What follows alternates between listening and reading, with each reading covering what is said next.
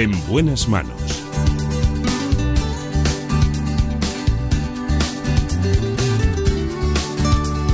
El programa de salud de Onda Cero. Dirige y presenta el doctor Bartolomé Beltrán.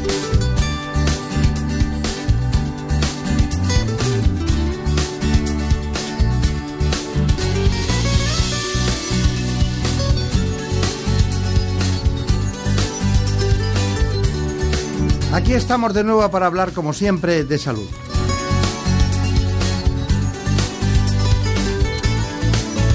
Un programa realizado por David Fernández.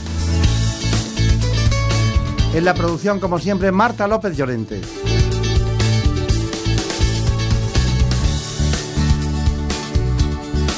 Vamos a empezar las cosas por el principio. Lo hacemos con un neurólogo, trabaja en el Hospital Universitario Ramón y Cajal de Madrid. Se trata del doctor Guillermo García Rivas. También estará con nosotros Cheles Cantabrana, que es la presidenta de CEAFA, la Confederación de Asociaciones de Familiares de Pacientes de Alzheimer.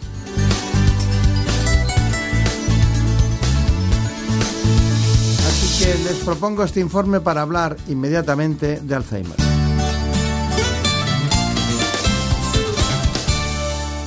La enfermedad de Alzheimer es la demencia más prevalente y una de las mayores causas de discapacidad. Se trata de un proceso degenerativo que provoca una pérdida gradual de neuronas y sus conexiones. Aunque en algunos casos se podría deber a una mutación genética, no tiene una causa conocida. Esta patología afecta en la actualidad a unos 36 millones de personas en todo el mundo. Solo en España afecta a más de un millón de pacientes, pero el número de afectados es muy superior, ya que suelen ser los familiares los que asumen la difícil tarea de cuidador. Estas cifras están aumentando considerablemente debido al envejecimiento progresivo de la población. Los expertos señalan que en nuestro país en 2050 se podría duplicar el número de pacientes. En los últimos años se han logrado avances importantes en la lucha contra el Alzheimer, que permiten aliviar algunos de los síntomas, cuidar los factores de riesgo cardiovascular, estimular la actividad mental y fomentar las relaciones sociales pueden resultar claves para prevenir esta enfermedad enemiga de los recuerdos. Hoy es un día muy especial porque vamos a tratar un asunto que ustedes conocen muy profundamente, pero sobre todo eh, aquellas personas que lo, que lo viven siempre como consecuencia de que alguien familiar o próximo lo tiene. Por eso digo profundamente en lo que es la dinámica social del comportamiento de cada uno, tanto del paciente como de los que le atienden. Un tema muy grave en el que podríamos estar hablando muchísimo, sobre todo por los cuidadores. Hoy tenemos suerte, tenemos un neurólogo que va a ser el, testigo clínico para ustedes de todo lo que ocurre en este proceso, pero también tenemos mucha suerte porque está con nosotros la presidenta de CEAFA, de la Confederación Española de Alzheimer, que es concretamente Cheles Cantabrana, que está aquí a, mi derecha. Doctor, ¿qué tal? ¿Cómo estamos? Es el doctor, eh, trabaja en el Hospital Ramón y Cajal de Madrid, es neurólogo y es Guillermo García Rivas. Eh, hay una, una, cuestión y es que, digo, voy a hablar del Alzheimer hoy, me decían, bueno, dicen que en cinco años se puede solucionar, ¿no? Dicen que en cinco años se puede, se puede solucionar. Siempre cuando hay Parkinson falta dopamina, ¿no? Pero en el Alzheimer yo siempre hablo de la proteína hialina que va cubriendo todas esas capas y tal. ¿Usted cree que, que, que los procesos de investigación van avanzando? Bueno, realmente sí, vamos avanzando. Lo que pasa es que es una enfermedad tremendamente compleja. Dese cuenta que afecta a toda la estructura cerebral, a todo lo que es lo más importante en el ser humano, que es nuestra capacidad de concentrar, de ver cuál es la realidad, de intentar planificar las cosas, de también las relaciones humanas. Por lo tanto, es una enfermedad que afecta a muchísimas partes de nuestro cerebro y no es tan fácil como resumirlo en la falta de un solo neurotransmisor. Esta idea, que la tuvimos en su momento, pues se ha probado bastante estéril. Y ahora mismo las líneas de investigación, que son muchas, hay que reconocer que hay mucho neurobiólogo, mucho biólogo molecular, mucho psicólogo que están eh, trabajando e investigando la enfermedad de Alzheimer, yo creo que nos van a dar avances, tanto como en cinco años. No, soy, soy, un poco más lo primero que prevenido para esto. es lo primero que les he dicho. Pero yo he dicho lo de la dopamina, que es bueno, un transmisor pero he dicho para ver que hay una causa que lo genera. En este caso, ¿cuál es la esencia del Alzheimer? ¿Cuál es la causa principal? Pues todavía no la conocemos, cuál es la esencia ah, principal de la, de la enfermedad. Pero si la demostración. Eh, sí sabemos que hay una alteración en las proteínas, en nuestra capacidad para que estas proteínas sean degradadas y se van acumulando en el cerebro. Mayoritariamente dos proteínas, una proteína que llamamos amiloide y otra proteína que llamamos tau. No sabemos todavía por qué empieza esto. Probablemente hay algunas causas genéticas, probablemente hay causas ambientales y también la edad, el paso del tiempo, hace que tengamos mayor dificultad para limpiar estas proteínas. El envejecimiento, lógicamente. Bueno, eh, Cheles Cantabrana, hay prácticamente o casi un, o, o, puede ser que incluso más de un millón de españoles afectos de este problema, pero a mí me da la impresión de que cada, cada, cada paciente que tiene Alzheimer alrededor tiene cuatro o cinco personas que, sufren mucho, que tienen a veces no los recursos económicos por la enfermedad, no piensa en sociología, la enfermedad llega a quien le llega y entonces contamina mucho desde el punto de vista social. ¿no? Eh, ¿Qué hace una Confederación Española de Alzheimer? ¿A qué se dedica? ¿Cómo lo hace? Pues la Confederación Española de Alzheimer trabaja a varios niveles. En un nivel más local, nuestras asociaciones, más de 300 en todo el territorio nacional, normalmente proveen de servicios muy adaptados a las necesidades y a las demandas de los sitios donde se están constituyendo. Tenemos un nivel que, autonómico, eh, federaciones que trabajan en la relación con las administraciones para llevar a los puntos de decisión las demandas que detectamos a nivel local. Y a nivel confederal no solamente coordinamos todo ese trabajo, no solamente recogemos todo el conocimiento que se genera, sino que además trabajamos sobre ese, sobre ese conocimiento para eh, llevar propuestas a un nivel estatal y hacer demandas del tipo del Plan Nacional de Alzheimer, de cómo debería estructurarse los recursos sociales para atender bien, etcétera. Trabajamos de una manera conjunta, todos, eh, nosotros decimos CEAFA somos todos, nos necesitamos, las asociaciones, las federaciones y la confederación, para mejorar la calidad de vida de ese colectivo importante que son el millón doscientos mil que calculamos nosotros de pacientes que hay en España, más alrededor de cuatro personas que van a estar preocupadas todo el día cuidando a ese paciente. Claro, claro. Bueno, llevan ustedes prácticamente más de 25 años de experiencia, según nuestros datos, y, deben tener un aspecto muy importante que es el formativo, de formar, ¿no? Porque si, claro, cuando las personas, las personas se, se enfadan con los pacientes, porque les piden que cuando repiten las cosas, se preguntan unas cuantas veces, como no tengas esa resiliencia, esa capacidad de aceptación de la enfermedad y de aguantar eh, con, con, la sonrisa como algo que ocurre, ¿no? incluso con muchísima complicidad, con amor, con afectividad, es muy difícil aguantar eso, ¿no? Es muy difícil, es muy difícil, porque es verdad que primero hay que aceptar lo que es enfermedad, pero luego hay que conocer la enfermedad, hay que informarse bien también cómo reaccionar. Por eso en CEAFA, en la Federación, hablamos siempre de que el afectado no solo es la persona que tiene la enfermedad, sino esa persona cuidadora que va a estar prácticamente las 24 horas al día, que tendrá que aprender. Y ese trabajo de formación también lo hacemos dentro de la Confederación, es una de las, nuestras grandes líneas de acción, sobre todo, insisto, en las asociaciones, que es donde se tiene el contacto y se dan las prestaciones. Sí, son más próximos. A... Claro. Sí, pero dígame una cosa, eh, si usted tuviera, dice, voy a ganar esta batalla, ¿no? Y tuviera que emplear un... ¿Cuál es el elemento o la, diríamos, el punto nodal de lucha de la Confederación y las asociaciones en este momento de la historia? ¿Cuál es el más importante? El elemento de lucha. Pues tener para conseguir sus objetivos. Para conseguir los objetivos, tener una estructura que responda integralmente a las demandas que producen los efectos del Alzheimer. Los efectos del Alzheimer son complicados, son complejos y tienen pues muchas ramificaciones. Afectan a la persona desde una perspectiva sanitaria, pero básicamente desde una perspectiva social, pero a los familiares les afectan también de muchas otras maneras, también desde una perspectiva social, pero desde una perspectiva económica. Es una enfermedad muy onerosa, es una enfermedad cara. Es decir, nosotros lo que necesitamos es una estructura que aborde el Alzheimer de forma integral y de forma transversal, teniendo en cuenta todos los factores que, que, que, que afectan, que, impactan eh, sobre las familias cuando la enfermedad del Alzheimer se produce en alguno de sus miembros. ¿Cuál es nuestro punto de vista? ¿Cuál es nuestro foco al que vamos dirigidos? A conseguir un Plan Nacional de Alzheimer. Ah, muy bien, Plan Nacional de Alzheimer. Está bien.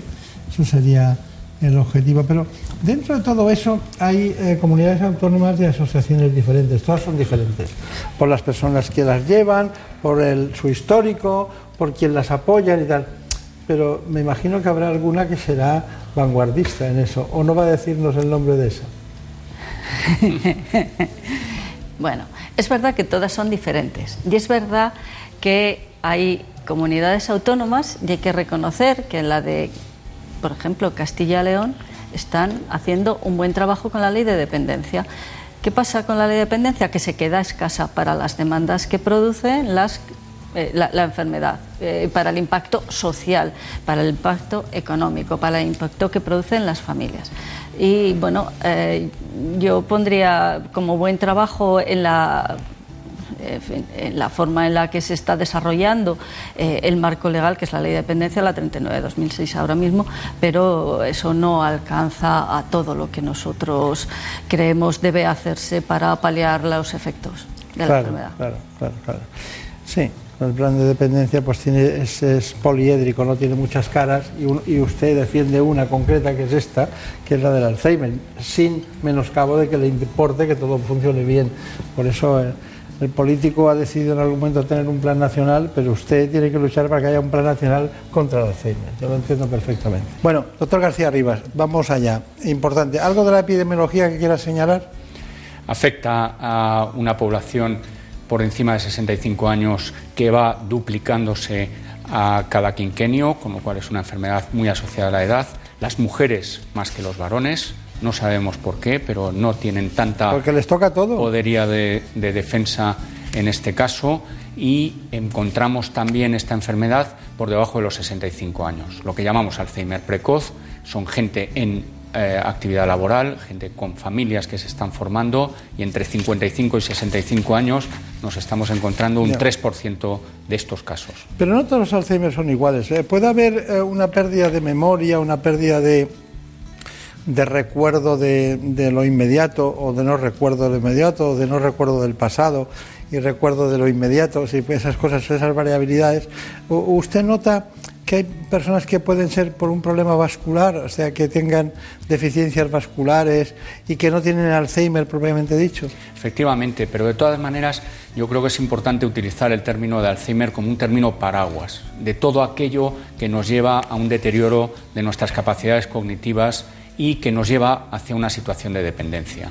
Qué duda cabe que la parte vascular de nuestro cerebro es muy importante. No nos olvidemos de que el cerebro consume el 20% de los recursos vasculares que, nos da el, organismo. Es un órgano que necesita mucha energía y si hay un fallo vascular también vamos a tener un fallo en nuestras funciones. Bien. Generalmente lentificación. No es tanto pérdida de memoria que eso lo produce cuando se daña la esencia, que es la neurona. Lo que se produce es más lentitud en la capacidad de pensar. Pueden vivir las dos situaciones. Efectivamente, y eso nos lo encontramos muchas veces lo que hemos llamado demencia mixta, o que es una mezcla de vascular con degenerativo en la misma persona. Bien, dígame, dígame, eh, estoy un poco preocupado por el tiempo hoy, perdónenme todos, pero es que, claro, al traer a la presidenta de CEAFA eh, estamos repartiendo el, tiempo entre dos, ¿no? Que es lo que quiero hacer. Bueno, dígame, las fases de la enfermedad, muy brevemente. Y una fase inicial, que es una fase que llamamos leve, donde lo que hay es problemas de memoria, problemas de atención y concentración, pero la persona más o menos puede vivir independiente. Los que están alrededor ya se dan cuenta de que hay un déficit de funcionalidad. Luego hay una fase moderada donde hay que tener una asistencia, la persona ya no puede vivir de manera independiente y necesita de la ayuda y de supervisión de un tercero. Esta es una enfermedad tremendamente familiar, por esto, porque impacta en el núcleo familiar, y luego una fase grave de la enfermedad donde es completamente dependiente y muchas veces requiere de ayuda y cuidados por profesionales. ¿Qué signo sería el signo para usted de alarma para mandar a alguien a un neurólogo como usted, que está en el Ramón y Cajal, pensando que es casi seguro que tiene Alzheimer? ¿Cuál sería el signo? Cuando alguien se olvida de algo y además no le importa. Yo creo que todos nos olvidamos de alguna cosa, es algo frecuente. Pero nos importa. Y nos importa y nos preocupa. Cuando no me preocupa que me he olvidado de algo y el tercero, la persona que está a mi alrededor, mi mujer, mi marido, me dicen, no te has olvidado de esto, yo creo que eso es lo que es más preocupante. Bueno, seguimos con nuestro tema de hoy, que es eh, para nosotros apasionante el Alzheimer. Debíamos dedicarnos un año entero a hablar de este asunto, pero tenemos el tiempo que tenemos, ya lo saben ustedes. Ahora me gustaría hablar de la escala GDS y luego la comentamos concretamente con el doctor García Rivas. Antes de cualquier otra cosa, les propongo que esta información. La evolución de la enfermedad de Alzheimer es lenta. Suelen pasar entre 20 y 25 años hasta que se manifiestan los primeros síntomas. Es la fase preclínica. Luego llega la fase de deterioro cognitivo leve y más adelante la fase de demencia con estadios leves, moderados y avanzados. En la fase leve el enfermo puede sufrir desorientación o pérdidas de memoria, olvidos cotidianos o problemas para recordar información reciente como hacer la compra o llamar por teléfono. En un estadio de demencia moderado, la enfermedad es evidente para la familia y los allegados. El paciente muestra apatía, depresión y dificultades para efectuar tareas cotidianas como hablar, comprender, leer o escribir, e incluso tiene problemas para asearse, vestirse o alimentarse. Cuando el paciente llega a un estadio de demencia avanzado, la desorientación es constante. Pierde la capacidad para hablar correctamente o repite frases inconexas una y otra vez y en los casos más graves, los pacientes se olvidan de andar y sentarse e incluso pierden el control sobre sus funciones orgánicas básicas. La dependencia es total. Bueno, esto es un tema apasionante. ¿Les sirve esta escala? ¿Les sirve? Eh, sí, cómo no. De hecho, yo creo que es una escala que debemos de ah, ampliar a toda la comunidad médica para así podernos comunicar unos con otros.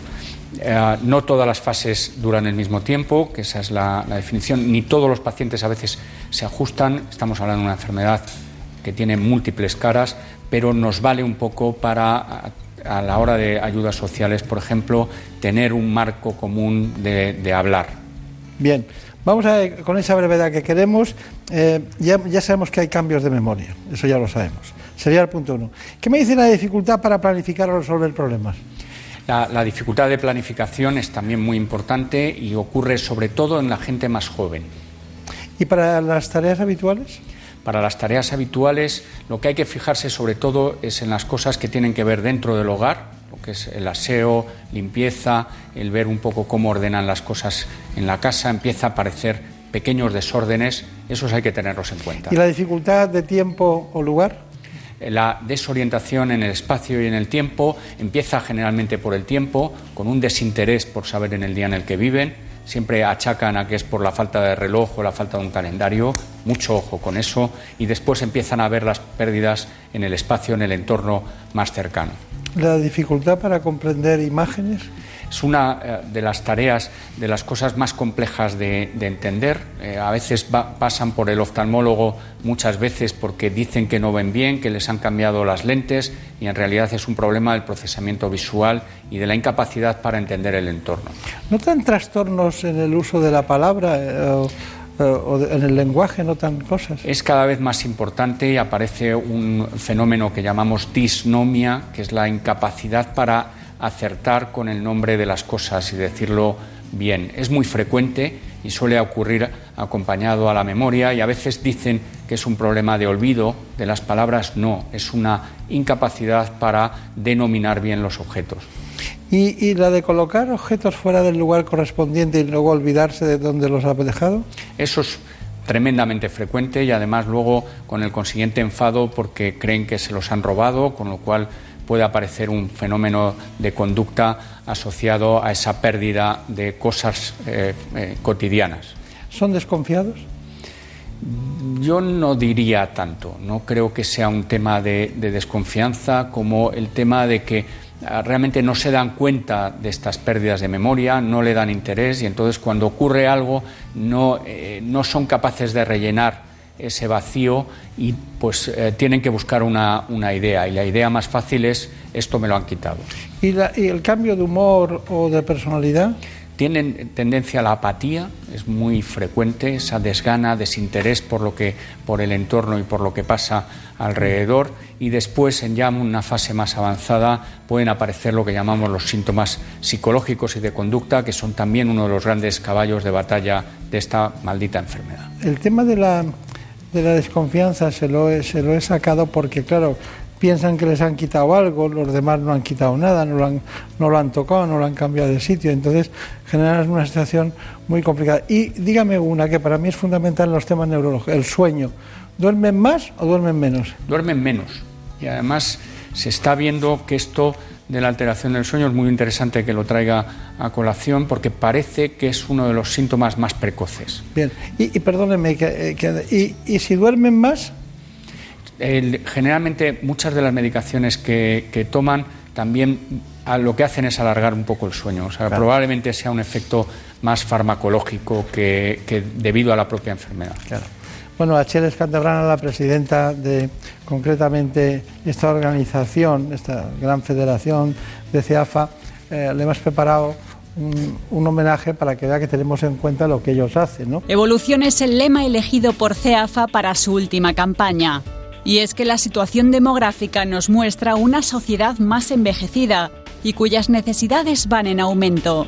Además, cada demencia requiere una atención especializada, sobre todo cuando los pacientes son jóvenes.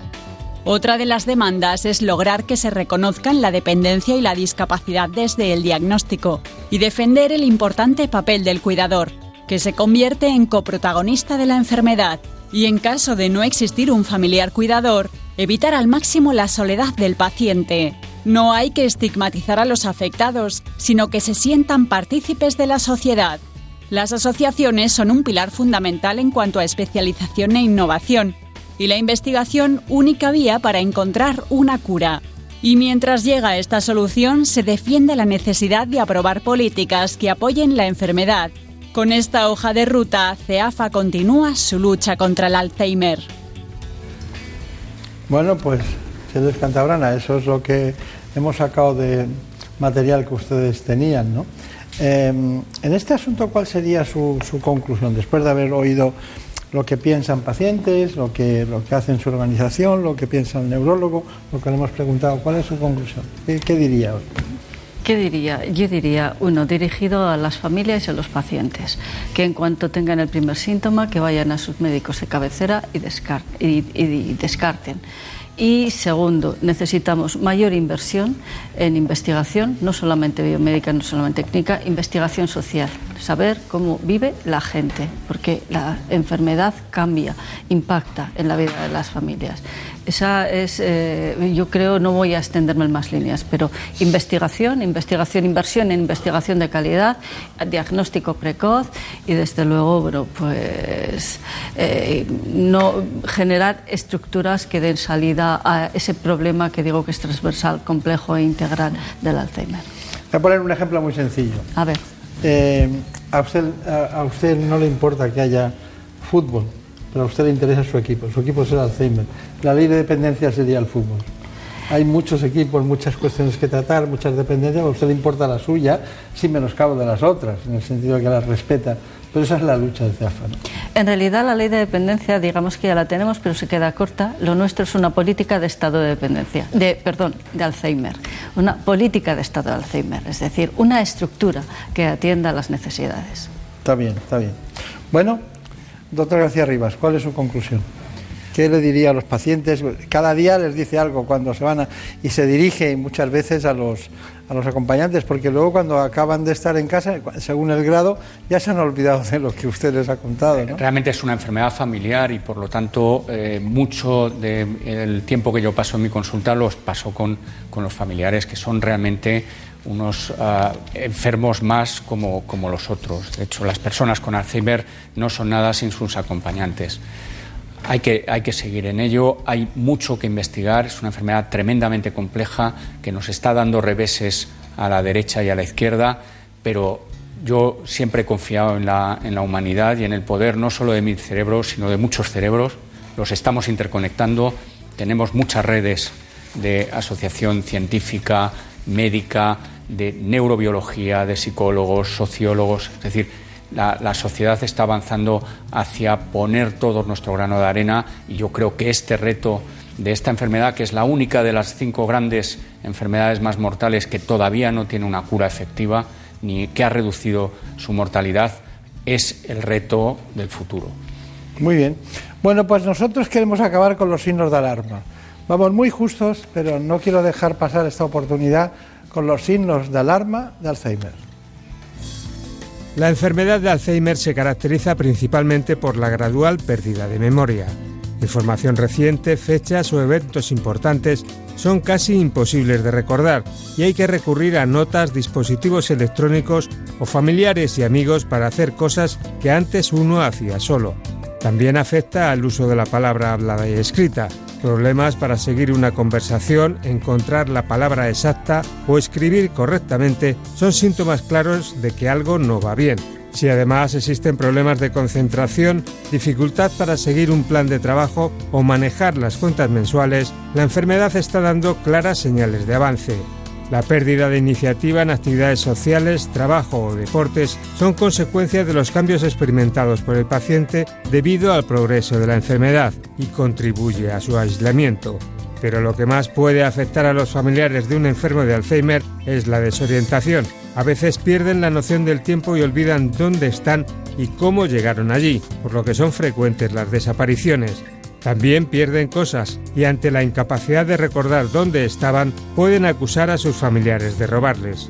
La pérdida del buen juicio en la toma de decisiones como comprar cosas inútiles o regalar dinero también hace difícil la convivencia con los cuidadores. Si se les lleva la contraria, pueden enojarse fácilmente y llegar a ser personas susceptibles, deprimidas, temerosas o ansiosas. Muy bien, por esto lo que tienen que recordar todos ustedes, después de matizar con los especialistas todas aquellas cuestiones que hoy les hemos ofrecido. Doctor Guillermo García Rivas, muchas gracias por venir, muchas gracias por su aportación. Y Chele, Cheles Cantabrana, que aunque viva en Zaragoza es Navarra, mucha suerte, mucho éxito. Pues muchísimas gracias. En buenas manos.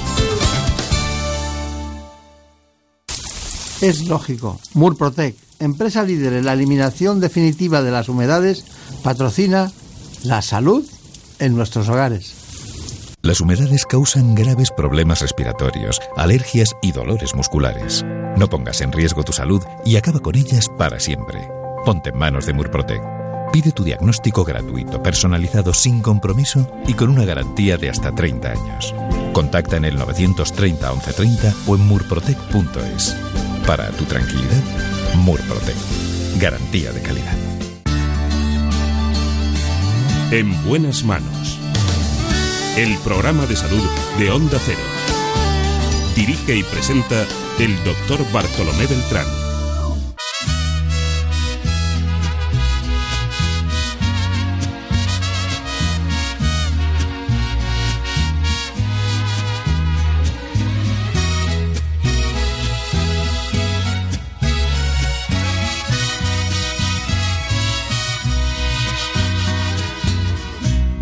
Desde el día en que te miré, ibas bien acompañada, ibas con el de la mano, de repente te reías, de reojo me mirabas. No es mi gran amigo él, pero claro, lo conozco y no suelo ser aquel que no le importa con quién. Trato de ser respetuoso. ¿Qué remedio? Tantito. Es la única vez que te voy a contar mis Con esta música no queda más remedio que ir a la cirugía cardiovascular. compromiso. En el programa de hoy hablaremos sobre la cirugía cardíaca. Lo hacemos con un especialista del Hospital Universitario La Princesa de Madrid, el doctor Guillermo Reyes Copa. Eres la mujer que más me gusta en el mundo, pero tengo respeto por ese suertudo.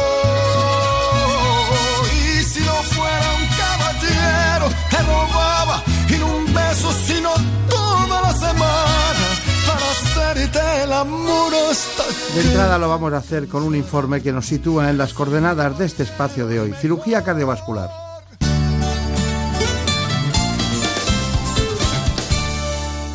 La cirugía cardíaca se ocupa del tratamiento quirúrgico de las patologías que afectan al corazón, pericardio y grandes vasos torácicos, que son la arteria pulmonar, la aorta descendente y el callado aórtico. Aunque la cirugía cardíaca es una especialidad joven, ha evolucionado mucho a lo largo de la historia.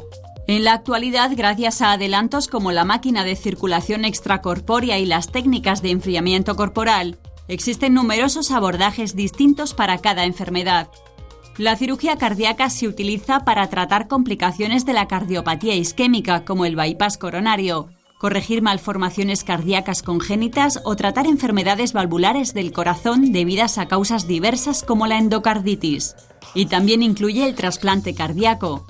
En los últimos años se está aumentando el uso de técnicas mínimamente invasivas que suponen una serie de ventajas para los pacientes, tanto durante la intervención como en el posoperatorio. Les presento al especialista invitado, que es el doctor Guillermo Reyes, eh, un especialista en cardiología, cirugía cardíaca, y concretamente que trabaja como jefe del servicio del Hospital de la Princesa de Madrid, además de que le pueden ustedes eh, encontrar en algún que otro hospital que reclama su atención especializada.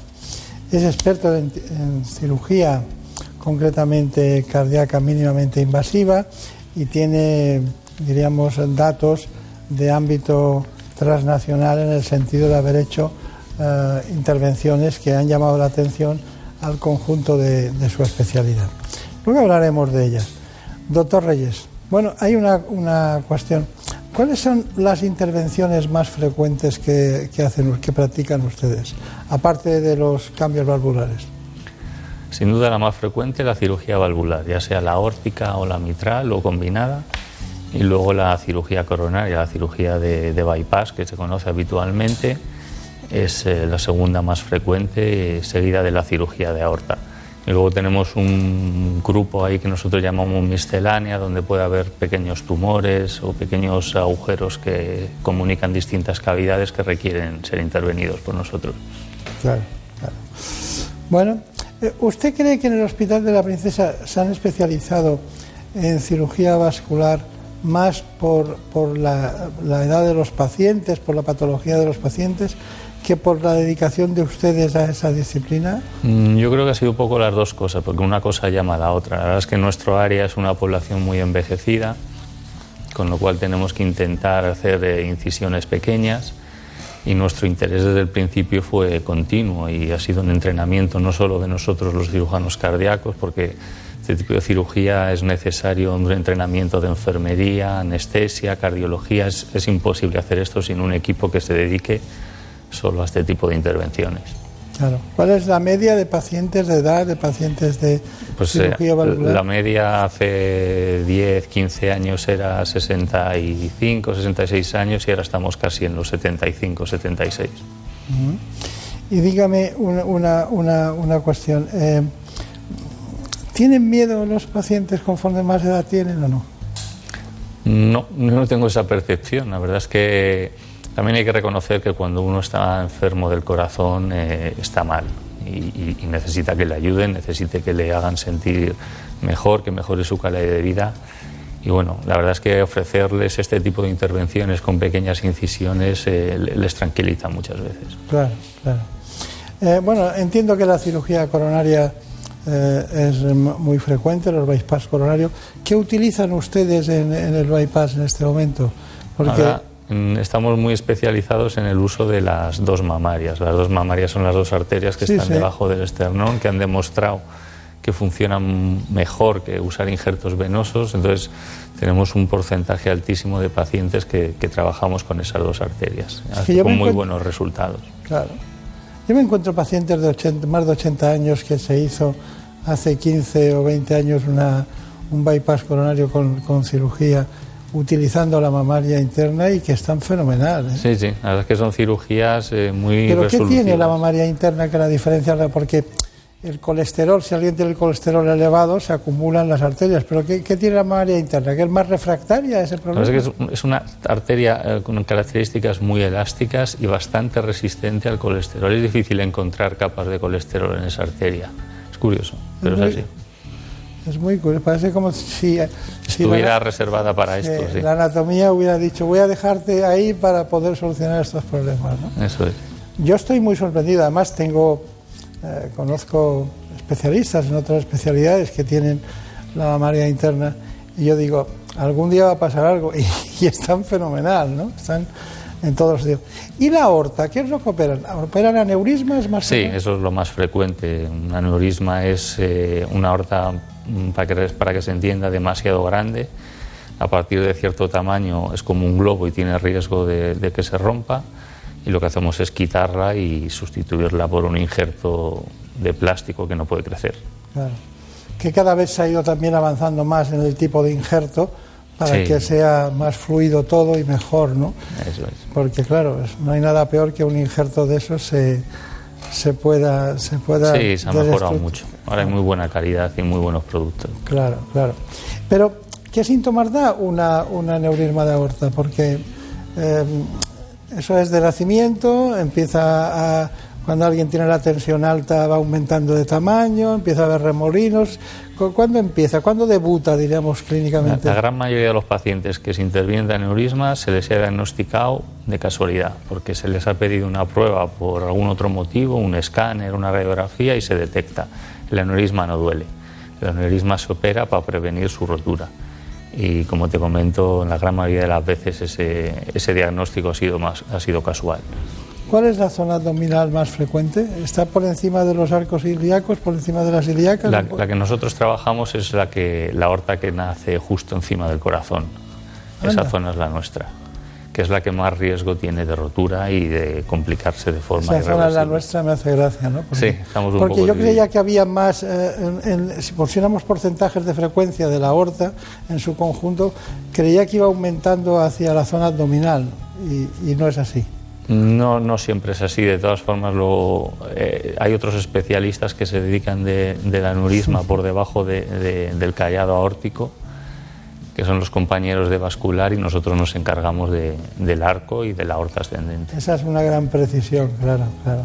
No hemos llegado a aquello de aquellos dos hermanos, ¿no? Que uno eh, que operaban los, los, juanetes, ¿no? Dice, yo opero los derechos y mi hermano opera los izquierdos, ¿no? No ese es el caso, pero dividirse la aorta en la zona más próxima al corazón, porque es una estructura diferente que, una, la- que la simplicidad de la otra, ¿no? Claro. Para los cirujanos vasculares, que para ellos no es simple, lo tienen que encontrar también el punto adecuado. Bueno, está muy bien. Tengo que leer al lado de usted algo que me ha llamado mucho la atención de su biografía, porque doctor Guillermo Reyes Copa, de segundo apellido Copa, y dice, fue el primer cirujano de Europa en realizar revascularización transmiocárdica con láser y la implantación de células madre para el tratamiento de la angina en la enfermedad coronaria difusa.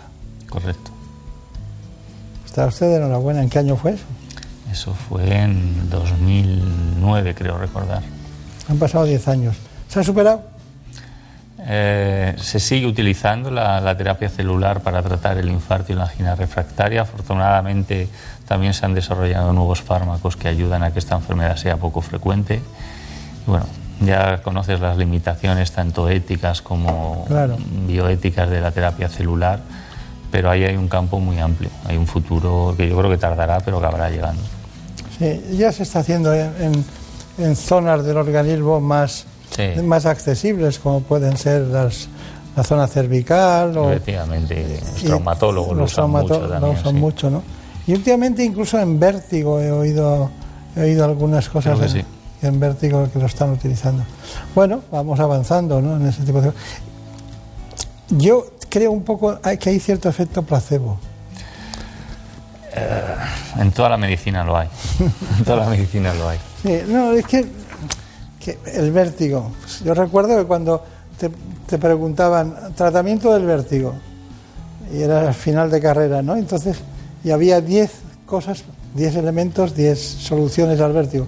Digo, ninguna puede ser perfecta. Me suele pasar, sí. Cuando hay demasiado de algo es que ninguna funciona muy bien. Eh, Pues, bueno, de- de ahora, antes que hablaba de los juanetes, hay 300 y pico de operaciones diferentes de juanete. Bueno, pues a mí me sorprende que el vértigo, y en cambio he visto pacientes que con estas terapias mejoran eh, ostensiblemente, ¿no? Bueno, son cosas de la vida. Bueno, nosotros eh, estamos con el doctor Guillermo Reyes, estamos hablando de cardiología, estamos hablando de cardiología vanguardista en personas que tienen distintas patologías valvulares, coronarias. Bueno, también hemos hablado de la, aorta, en el sentido de los aneurismas de aorto y un conjunto de intervenciones que vienen realizando su equipo. Ahora, si le parece, doctor Reyes, vamos a acudir a los quirófanos del Hospital de la Princesa, donde ustedes intervinieron una mujer que tenía 76 años y a quien sustituyeron la válvula mitral. Antes de, de hablar de, de- de otras cuestiones, ¿la válvula mitral es la más frecuente o es la aórtica? ¿Cuál de las dos es la que más operan ustedes? Es- ahora mismo la órtica es más frecuente que la mitral. Más frecuente. ¿Cuál es la razón? Es, eh, esa esa válvula se, de- se degenera más con la edad y a medida que aumenta la esperanza de vida es más gente que está enferma. Claro, claro. Bueno, pues eh, allí estaba eh, concretamente el doctor Monguío, que el doctor Emilio Monguío, que estaba con usted y llegaron al lugar, al, punto quirúrgico de esta manera. La paciente que vamos a intervenir hoy lo que tiene es lo que nosotros denominamos una estenosis mitral, es decir, la válvula mitral pues, es mucho más estrecha de lo que debería ser y eso produce una serie de síntomas como fatiga y dolores torácicos. Lo que vamos a hacer es eh, quitar esa válvula y ponerle una artificial para que se recupere eh, esa sintomatología y pueda tener una vida normal. A diferencia de las técnicas habituales en las cuales hay que abrir el esternón, hoy vamos a procurar hacer esta técnica a través de una pequeña incisión que se hace entre dos costillas de unos 6-7 centímetros, evitando así la apertura external. En cuanto al tipo de válvula, en función un poco de las características del paciente, puede ser de tejido animal o de metal. La edad no es ningún factor limitante, lo que hay que tener en cuenta es que las características anatómicas y físicas de la paciente la hagan buena candidata a este tipo de cirugía. La cirugía mínimamente invasiva tiene que ofrecer como mínimo los mismos resultados que la estándar y a partir de ahí todo tienen que ser mejores. Pues ya están conectadas las cánulas de la circulación extracorpórea y vamos a empezar el circuito ya, con lo cual la sangre se va a derivar por la vena al sistema para volver por la arteria. Y ya vamos a entrar en circulación extracorpórea, con lo cual se va a poder apagar el respirador porque la función pulmonar la va a hacer la máquina también para poder trabajar ya en la válvula mitral. Bueno, en este tipo de cuestiones tenemos que hablar, doctor Reyes, de eh, el, el problema de la coagulación sanguínea. En este caso, eh, ¿qué se hace? Eh, mm, la cirugía cardíaca existe gracias a la heparina. El descubrimiento de la heparina hizo que pudiese evitarse la coagulación de la sangre y nosotros necesitamos eso para, para poder hacer la circulación extracorpórea, porque necesitamos sacar la sangre por unos tubos, oxigenarla y devolverla. Y para eso necesitamos que, esté, que, no, se, que no se coagule en el, en el trayecto. Entonces trabajamos con heparina y luego revertimos el efecto de la heparina cuando terminamos. Pero no hay pacientes que necesitan mantener una situación de anticoagulación cuando ellos, ah, por ejemplo, eh, anticoagulación, pero en, en, el sentido de cuando no es un problema valvular, ya lo saben. Sí, eh, el, el, motivo más frecuente para estar anticoagulado de forma permanente es la fibración auricular. Y eso es una patología, de hecho, muy, muy frecuentemente asociada a la patología mitral que nosotros operamos. Por eso muchos pacientes le ponemos una prótesis mecánica que el único inconveniente es que necesita sintrón, que lo iban a tomar de todas formas y es un tipo de válvula que dura para toda la vida. Seguimos con el sintrón. Con este tipo de prótesis sí, pero yo creo que es cuestión de años que, que autoricen a utilizar los nuevos anticoagulantes con, con, nuestras prótesis. Claro. Perdóneme, pero a lo mejor habrá algún caso que, que se destruya, se rompa, no en el acto quirúrgico, sino que ocurra algo con el tiempo, se desgaste eh, la válvula, ¿no? ¿Qué hacen ustedes en esos casos? Eso ocurre con las prótesis biológicas. Las biológicas se gastan con el tiempo. Entonces sabemos que si las colocamos en posición aórtica duran alrededor de 15 años y en posición mitral alrededor de 10 años. Eso lo tiene que saber el paciente. El beneficio que tienen es que si no tiene que tomar Sintrom por otro motivo, no tiene que tomarlo tampoco por esa prótesis biológica y la parte negativa es que tienen fecha de caducidad. Claro. Este paciente creo que, que- que no quería, no que, quería una válvula biológica, ¿no? En este caso, con la edad que tenía eh, y las condiciones, las dos le iban a sobrevivir, con lo cual, además, es el paciente quien va a aportar la válvula y es el que tiene que decidir. Claro. Nosotros aconsejamos, pero la última palabra la tiene el paciente siempre. Claro. Este, este tipo de intervención que hemos visto hasta llegar al momento, diríamos, de, de lo que es la zona mm, quirúrgica sensu estricto, ¿no? T- ¿Tiene alguna dificultad añadida y algún problema? Ah, ¿Quiere usted matizar algún aspecto? Sí, esto requiere eh, cambiar un poco el día a día nuestro. Quiero decir, eh, nosotros una cirugía convencional, la circulación extracorpórea se hace también de forma central. En este tipo de cirugías lo hacemos a través de, de los vasos de la ingle femorales, con lo cual hay una pequeña incisión abajo y otra aquí. Entonces es cambiar completamente el concepto. A través de la ingle necesitamos pasar una serie de cánulas, con lo cual anestesia y cardiología nos tiene que decir que las estamos poniendo bien. Como, te decía antes, mucha gente participando en esto. Claro. Es que sigue sorprendiéndome, ¿no? Aunque todo lo que es eh, que vaya por un catéter, como las, propias intervenciones de la paroscopia, o, parece mentira, ¿no? Pero bueno, es lo que hay, ¿no? Hay, hace falta, primero la indicación, Eso. y luego, después de eso, el, el saber hacerlo. ¿no? Bueno, eh, hay algo que ustedes llaman revascularización, concretamente transmiocárdica, lo que es el TMC. Eh, bueno, eh, que es un tratamiento dirigido a mejorar el flujo del músculo cardíaco. A veces cuando alguien tiene un infarto, hay una zona geográfica determinada, por llamarlo algo del corazón, que se queda muy tocada. Cuando se queda, diríamos, lo que son las estructuras más firmes ¿no? que soportan el corazón, puede ocurrir en un porcentaje muy alto la muerte. ¿no? Pero cuando se supera eso, ustedes eh, se va midiendo el- lo que es la fracción de eyección, a ver si el músculo es capaz de impulsar eh, la sangre necesaria para que todo funcione. ¿Qué relación hay entre la revascularización transmiocárdica y la fracción de eyección? Bueno, eh, lo principal que nos va a indicar la fracción de eyección es de si hay zonas que realmente son recuperables o no. Uno puede tener una fracción de eyección regular porque hay zonas del corazón que estén muertas, otras que nosotros llamamos hibernadas, es decir, que lo que les falta es que les llegue sangre. Lo ideal es irrigar esas zonas o bien con un bypass, eh, si se puede, y- o bien con, mediante stents. La transmisión miocárdica eh, se, usaba, se usa en aquellas zonas en las cuales no se puede usar ni el bypass ni el stent. Eh, normalmente cuando conseguimos devolver el flujo sanguíneo al corazón, ese corazón recupera su contractilidad normal.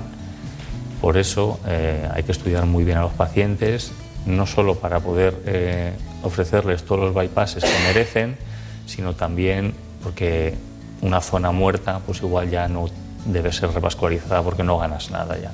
Claro. Es impresionante porque realmente es un músculo que es, es para, para... Para toda la vida. sí. No, no, y sobre todo que, que impresiona la capacidad de recuperación que tiene. Tengo la, la impresión, yo tengo la impresión de que cuando una persona tiene buenos gemelos, o sea, buena estructura muscular, eh, con capacidad de que la sangre vuelva al corazón, le resulta más fácil que no la- aquellas que son delgados, que son, ¿no? que tienen una, una hipoplasia generalizada de su organismo, ¿no? Porque claro, el corazón necesita ayudas en ese sentido, ¿no? Uno, uno de los eh, trucos de la cirugía cardíaca ha sido, una vez que mm, sabemos ofrecer a los pacientes buenos resultados, los cardiólogos nos envían a estos pacientes antes, porque es mucho más fácil recuperar eh, un corazón regular a un corazón muy enfermo ya. Entonces hay que enviar al paciente cuando todavía tiene una buena fracción de eyección, si no a veces llegamos tarde. Pero eso, eso se está acabando ya. Claro, sí, sí. Y, y, utilizan un láser especial ustedes, ¿no? En aquel caso sí. de la... Qué curioso, qué curioso. Me sorprende mucho. ¿Cuál ha sido la última intervención que ha hecho usted? Pues eh, un recambio de válvula órtica por mínimamente invasiva. ¿Una qué? ¿Una? Un recambio de válvula órtica por cirugía mínimamente invasiva, una prótesis mecánica. Bien. Muy bien. Manejan ustedes unas cosas y unos territorios que, que, impresionan y lo dicen con una tranquilidad que, que, bueno, el porcentaje de morbo y mortalidad, ¿cuál, cuál tienen ustedes? Mm, en cirugía coronaria por debajo del 1%. Por debajo del 1%. Bueno, por aquí le tienen. Por eso se llama Reyes, ¿no? Porque parte, ¿eh, don Guillermo? Enhorabuena. Muchas gracias. Muchas gracias a usted y recuerdos a los compañeros. Gracias.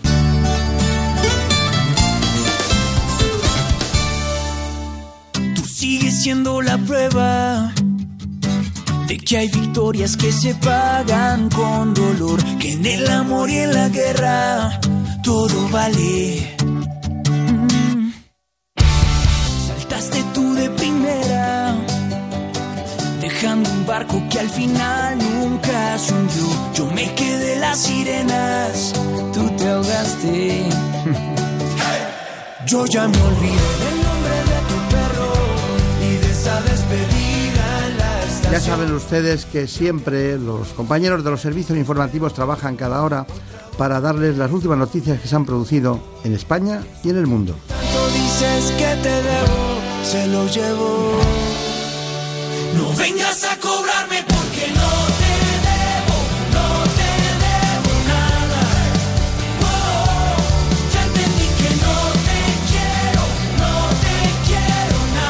Volvemos enseguida y hablaremos con la doctora Marta García Redondo y la doctora Ana María Molina. Tú sigues siendo la prueba de que hay victorias que se pagan con dolor, que en el amor y en la guerra todo vale.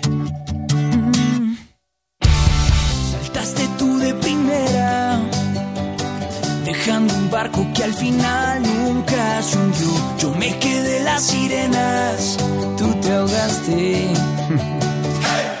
Yo ya me olvidé del nombre de tu perro y de esa despedida en la estación. Y aunque mi dolor jure que aquí te espero, otra boca un beso me robó.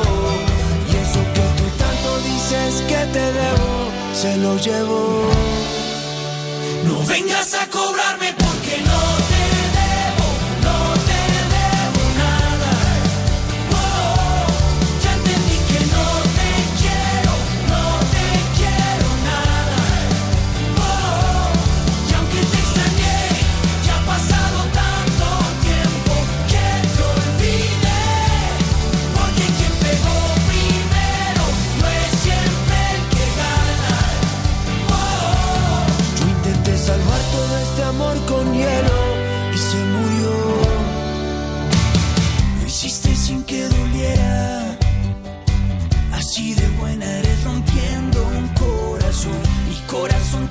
quiebra, que lo cambien. Yo ya me olvidé del nombre de tu perro y de esa despedida en la estación. Y aunque mi dolor jure que aquí te espero, otra boca un beso me robó. Y eso que tú tanto dices que te debo, se lo llevo.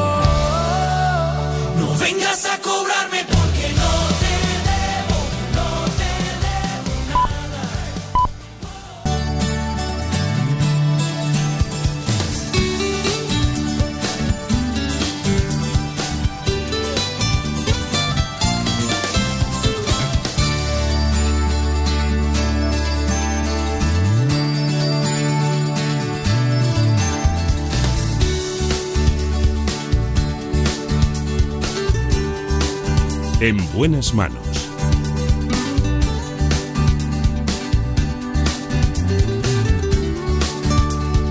el programa de salud de Onda Cero. Dirige y presenta el doctor Bartolomé Beltrán. En esta segunda parte del espacio les propongo que hablemos de abdominoplastia y también de dermatología del envejecimiento. Lo haremos con dos especialistas, la doctora Marta García Redondo, que es cirujano plástico, estético y reparador, concretamente del Hospital Universitario La Paz de Madrid. Con ella afrontamos ese abdomen que pierde firmeza debido a los embarazos, a una pérdida brusca de peso o al envejecimiento. Ella está dispuesta a contarnos todo lo que hay que hacer cuando se trata de una abdominoplastia.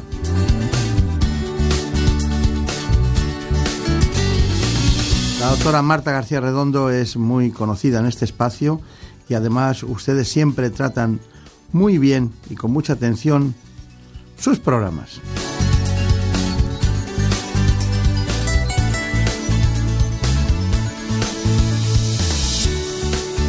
Hemos estado con ella y nos ha contado muchas cosas, pero antes les sitúo con este informe.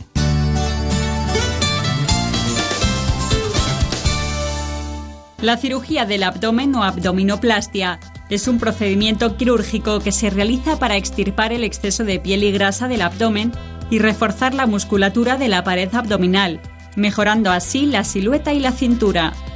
Generalmente esta intervención es solicitada por personas que han experimentado una pérdida brusca de peso, mujeres que han tenido varios embarazos o simplemente por el paso del tiempo. Casos todos ellos en los que el aspecto del abdomen no mejora a pesar de la dieta o el ejercicio físico. La intervención siempre se realiza en quirófano. Suele durar entre 2 y 4 horas y se utiliza según el caso anestesia epidural o general. Aunque esta cirugía conlleva una cicatriz, es una de las intervenciones que más satisfacción aporta. La abdominoplastia repara, tensa y vuelve a unir la musculatura abdominal en la línea media, obteniendo como resultado un abdomen más plano, más firme y una cintura más estrecha. Bueno, por está la doctora Marta García Redondo, que ya vino hace tiempo a este espacio. Teníamos muchas ganas de hablar con ella de las patologías más frecuentes que se tratan, bueno, sin ser una enfermedad, pero que se tratan desde el punto de vista de su especialidad, la cirugía plástica, estética y reparadora. Doctora García Redondo. Bueno, sigue usted trabajando en el Hospital La Paz de Madrid, ¿no? Sí. Veo que llegan muy temprano. Ha estado hace poco por allí, llegan ustedes muy temprano, se reúnen todos en un fondo de saco a mano izquierda, en- enfrente está el despacho del director, ¿no? Exactamente. De- del departamento. Exactamente. Y luego salen cada uno hacia, hacia uno a quirófano, otro a consultas, ¿no? Sí, así ¿no? es, así muy, es, así muy es. curioso. Pero hay algunos que tienen dedicaciones reparadoras, les gusta mucho la reparación de tendones, de, de- de- de- de- incluso del tendón de Aquiles, de pues, problemas de colgajos de piel, ¿no? Y yo quiero tratar un tema que tenemos incluso muchas preguntas que nos han hecho pacientes que van poniendo en los correos, ¿no? Por ejemplo, esa de acabo de tener un bebé y el abdomen me ha quedado un gran volumen, ¿cuándo puedo operarme? ¿Cuándo- Es una pregunta muy frecuente, ¿Sí? Sí, en las mujeres. ¿Y, qué- y qué- cuál es la respuesta? Pues bueno, cuando es importante tener en cuenta que durante el embarazo se producen una serie de cambios súper importantes que van a cambiar completamente el cuerpo de la mujer, tanto desde el punto de vista fisiológico como desde el punto de vista anatómico.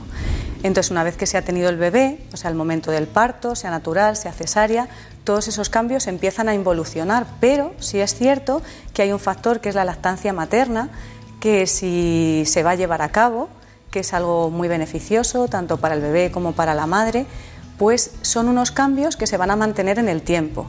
Entonces, si una mujer está pensando en someterse a una cirugía plástica estética después del embarazo, es muy importante que haya terminado la lactancia.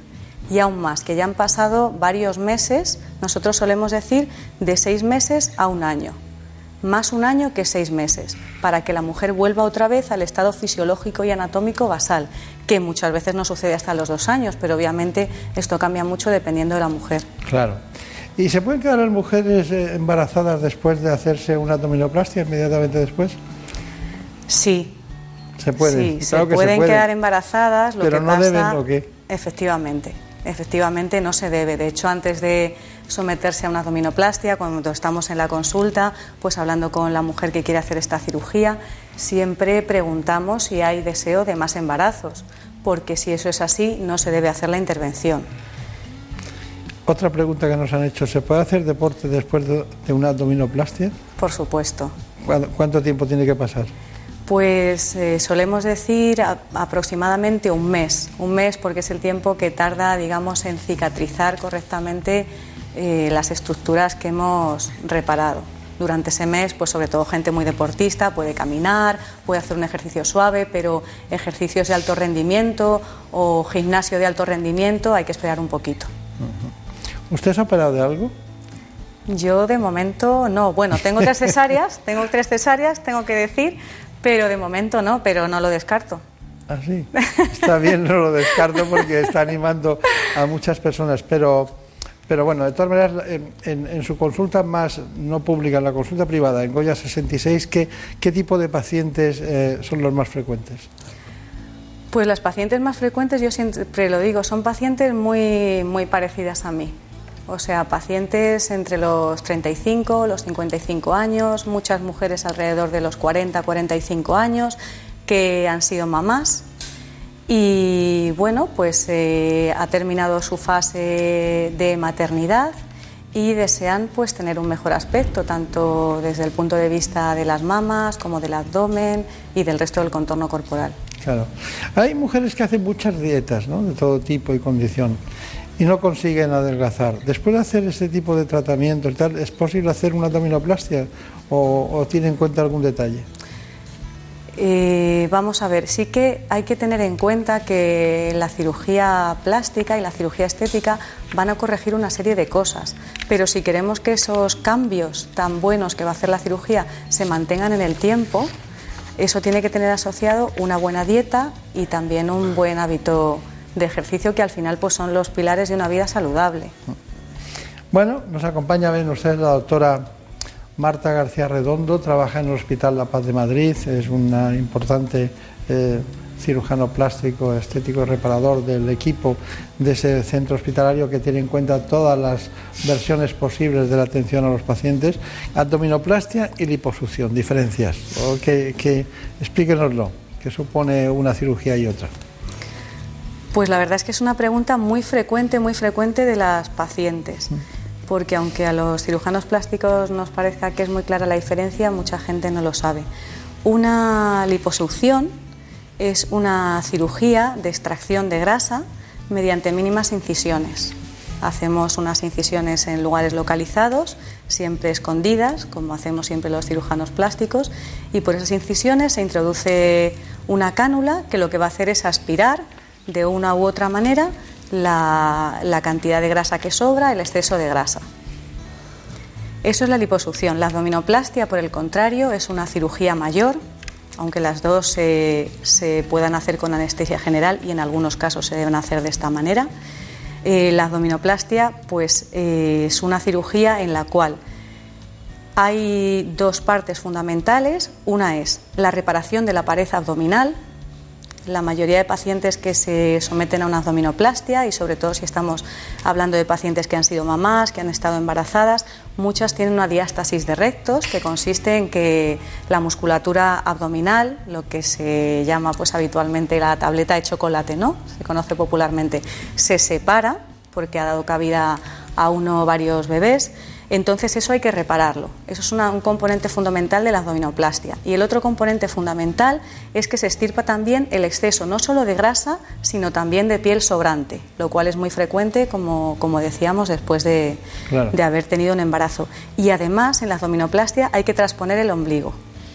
Quitamos todo el exceso si es una abdominoplastia convencional. Si es una mini abdominoplastia no hace falta, pero si es una abdominoplastia convencional hay que volver a poner el ombligo en su sitio para que el abdomen quede estupendamente reparado. Ha hablado usted ya de la mini abdominoplastia. ¿Cuál es la diferencia entre abdominoplastia y mini abdominoplastia? Pues casi siempre es eh, la diferencia en la cantidad de piel y de grasa que se estirpa. Hay mujeres que necesitan que se estirpe mucha gran cantidad de piel porque ha quedado mucha flacidez y hay mujeres que sin embargo tienen un exceso muy pequeñito de piel y entonces se puede hacer una eh, cirugía más pequeña, una cicatriz más cortita, porque no hay que estirpar tanta cantidad. Claro. ¿Qué medicaciones contraindican la realización de una abdominoplastia? Bueno, a priori, eh, fundamentalmente, fundamentalmente los anticoagulantes. ¿Ah? Qué curioso. No quiere decir que no se pueda hacer una abdominoplastia en una paciente o en un paciente que tome anticoagulantes, pero sí hay que ser cinco veces más cuidadoso. De cualquier manera, no sería una abdominoplastia estética, posiblemente sería una abdominoplastia reparadora.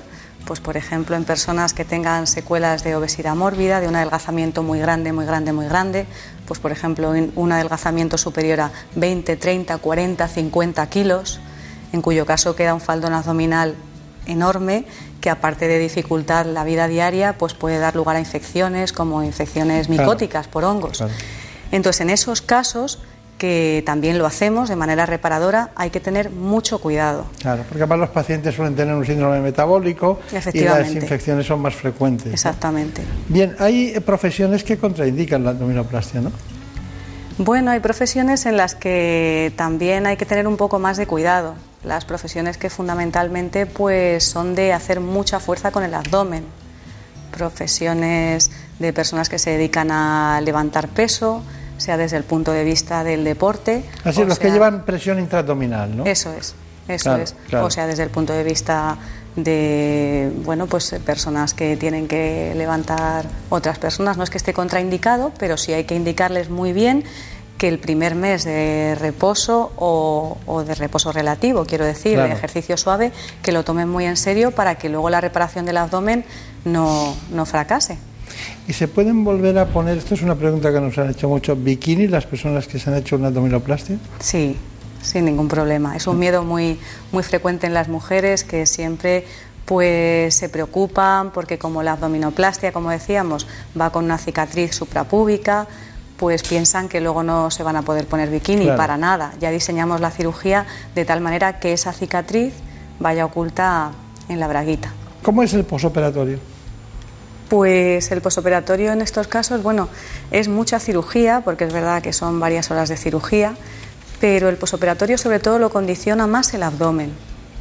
Hay que tener mucho cuidado al levantarse, al sentarse, al añadir la mastopexia, pues también hay que tener cuidado con los brazos, pero fundamentalmente es que al final el abdomen lo utilizamos para todo, para respirar. Claro, claro, claro. ¿Y las cicatrices? ¿Quedan cicatrices? ¿Hay reacciones cicatrizales eh, patológicas o no?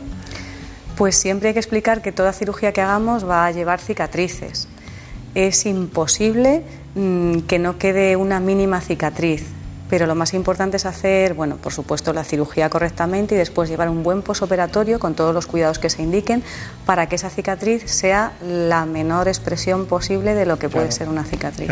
Es que quiero poner acento en aquellas personas que después hacen una una cicatriz queloide, que no es culpa del cirujano, que es una reacción orgánica a la cicatrización. Porque cicatriz tienen que cicatrizar, si no sangrarían, cicatrizan, pero no se notan. Las cicatrices no se notan. Si se cuidan, generalmente no se notan demasiado. Está bien, está bien. Bueno, eh, tenemos una información que a mí me, me apasiona, que es la de relación entre abdominoplastia y concretamente el embarazo. La ha hecho también Elena Fernández Puyol. Vamos a verla. Son muchas las mujeres que se someten a una abdominoplastia tras una fuerte pérdida de peso o un embarazo. La distensión de la musculatura del abdomen, las variaciones de peso e incluso los desórdenes hormonales que pueden aparecer en esta etapa de la vida de la mujer contribuyen a la formación de un abdomen poco estético. Pero gracias a esta intervención quirúrgica se puede eliminar el exceso de piel y grasa, a la vez que se corrige la flacidez del músculo abdominal sin embargo, los expertos insisten en que esta intervención no es un método para adelgazar después de la gestación, ni tampoco consigue eliminar todas las estrías. Además, no se debería hacer hasta pasados por lo menos seis meses del parto, ya que en el periodo de lactancia también se producen importantes cambios físicos. Por otro lado, no se recomienda en mujeres que tengan pensado volver a quedarse embarazadas. Bueno, eh, ya lo hemos oído, el embarazo y la, y la abdominoplastia cabalgan juntas en algunas ocasiones, pero siempre teniendo en cuenta. Usted dice que no a muchas mujeres cuando vienen a, a operarse, que ellas ya han decidido algo y usted les dice, mira, no te lo recomiendo por esto, por lo otro. Sí. Yo Sí, es que y creo es lo que es mejor cirujano plástico profesión. el que dice que no que el que dice a todo que sí. Totalmente. Es que es más difícil. Claro. Lo difícil realmente en nuestra profesión es decir no, pero es lo más importante. Claro, claro, claro. Bueno, y, y, y eso de que le pregunten qué operación necesito es frecuente, llega alguien con qué o ya llegan con la decisión tomada. Eso suele ser más frecuente en las reuniones familiares, sociales. Generalmente la persona que viene a consulta ya viene enfocada con, con un tema determinado. Bueno, y, y cuando tienen, ya hemos terminado, se ha solucionado todo, se van a casa, bueno, se saludan, bueno, van, todo, todo ha quedado bien, es el alta, ¿no? Es la famosa alta. Eh, ¿Cuándo se ven los resultados realmente y cuánto le van a durar? Pues es muy buena pregunta, porque yo siempre desde la primera consulta lo, lo digo y lo aviso. Mm, aunque el resultado inmediato ya se vea, sí es cierto que, que la cicatrización pasa por, por varias fases, primero una fase de inflamación, luego una fase de que la cicatriz termina de cerrarse y la última fase, que es la más importante, y es cuando la paciente pues tiene que saber esperar, es la fase de remodelación, que es cuando hay que cuidar las cicatrices, etcétera. Entonces, ¿cuánto tiempo? Pues a los seis meses, el año aproximadamente. No quiere decir que la paciente al mes no pueda retomar su vida social, laboral, deportiva, se pueda vestir desde el día siguiente para estar bien, pero realmente cuando las cicatrices se van a borrar, cuando ya todo se va a quedar en reposo, suele ser alrededor del año. Pacientes un poquito antes, pacientes un poquito después, pero alrededor del año. Está bien, está bien. Bueno, eh, hay, muchas, eh, hay muchas cuestiones que podemos tratar, ¿no? Pero, ¿cuál es la operación que más le gusta hacer de todas? A mí me gusta mucho la cirugía mamaria. Me gusta mucho. porque desde mi formación y demás siempre he estado muy vinculada a la mama, tanto desde el punto de vista reparador, en La Paz, pues tratando la reparación, la reconstrucción de la mama por cáncer de mama fundamentalmente, y en cirugía estética, pues quizá por eso también me he vinculado mucho a la cirugía estética mamaria. Claro. Así que quizás sea esa, dentro de que toda la cirugía estética es muy bonita, pero quizá Claro. pues yo siempre tiro mucho por, por la mama. ¿Ha notado, eh, por ejemplo, una abdominoplastia? ¿no? En- Cuando hay un cáncer de mama y hacen ustedes una reconstrucción, la, la mujer está feliz y contenta, ¿no? Pero cuando hace una abdominoplastia, antes estaba muy bien, luego está mal. Y lo- ¿No nota algunas depresiones, angustias, ansiedades cuando el resultado no es exactamente lo que ellas pensaban? Es que es lo más difícil en cirugía plástica y sobre todo en cirugía estética. Es muy importante, mm, ya decía antes, desde la primera consulta, el intentar equiparar, antes de operar, lo que es la expectativa del paciente al objetivo o resultado que nosotros podemos conseguir. Es muy importante que la paciente entre a quirófano con una expectativa realista, con resultados eh, conseguibles, con resultados objetivos, porque si la paciente entra en quirófano pensando que va a salir de una determinada manera y luego eso no se cumple, ahí puede haber problemas muy serios. Claro. Cuando usted, cuando usted eh, opera de, de forma privada, ¿en qué hospital opera? Yo opero ya desde hace muchos años en el hospital Nisa, Nisa Vitas, Pardo de Aravaca. Claro, en, en Aravaca. Sí, Está bien, está bien. Porque en, en el sector público no se pueden, no se hacen todas las intervenciones de cirugía plástica, ¿no? ¿O sí? Claro, en la sanidad pública lo que hacemos es cirugía reparadora, cirugía reconstructiva, de la cabeza a los pies, desde Sí, cabeza y cuello. lo necesario. Exactamente, miembro superior, miembro inferior, pero el sistema sanitario, como es lógico, no cubre la cirugía estética. Entonces, todas las intervenciones de cirugía estética lo hacemos en el sector privado. Claro. Bueno, pues estamos encantados de, de volverla a tener con nosotros, doctora Marta García Redondo, ha sido un placer. Igualmente. Conozco muy bien su departamento, ese día no estaba usted, y, y me, me- me parece que trabaja mucho y bien, mucho y bien. Muchas en gracias. En cirugía reparada. De recuerdos a los compañeros. Muchas gracias, Y al de- director, de, ¿no? tu parte. Pues nada, que muchas se van a gracias. alegrar. Hasta pronto. En buenas manos. Los fines de semana hablamos de nuestras mascotas con Carlos Rodríguez. Y también es cierto que los abuelos Paciencia malcrían a los animales de Sí. compañía, no solo a los nietos. Pero Mira, hacedlo con prudencia. Os voy a hacer una pregunta. Mira, hemos llegado a un pueblo y una de mis perras está loca con las moscas. Está la perra debajo del sofá que no quiere salir, no sé qué le habrá pasado. La primera pregunta de nuestro concurso express. Nos gustaría saber el nombre de cinco animales que vivan en las montañas. ¿Un águila puede contar? Hombre, por supuesto, es de montaña. Dice, hola mascoteros, somos una familia de cuatro. Estamos recorriendo Noruega en furgoneta, escuchando todos vuestros programas y además de aprender un montón de cosas con vosotros, el viaje se nos está haciendo súper ameno. Como el perro y el gato, con Carlos Rodríguez. Los sábados a las 3 de la tarde y los domingos a las 2 y media. Patrocinado por Menforsan, los especialistas en cuidados, higiene y cosmética natural para las mascotas. Te mereces esta radio. Onda Cero, tu radio. ¿Te lo dije o no te lo dije? Sí, papá. Si es que nunca me haces caso. ¿Cuánto dinero te has gastado ya en, en las dichosas humedades para nada? Tienes razón, papá. Si hubieras llamado Murprotec desde el principio, otro gallo cantaría. Que te eliminan las humedades de forma definitiva y te dan una garantía de hasta 30 años. Anda, pásame el contacto, porfi. Llama al 930 1130 o entra en murprotec.es. Es que lo que no sepa un padre. Este domingo todo el deporte en Radio Estadio.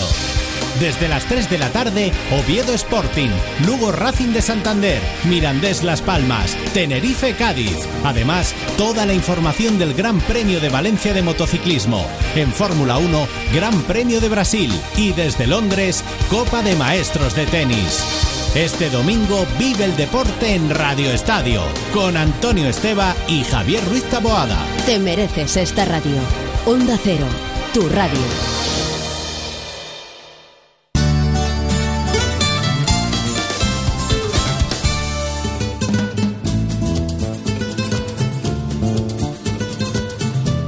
Ha llegado el momento de conocer lo que publican nuestros compañeros de La Razón en ese suplemento de A Tu Salud.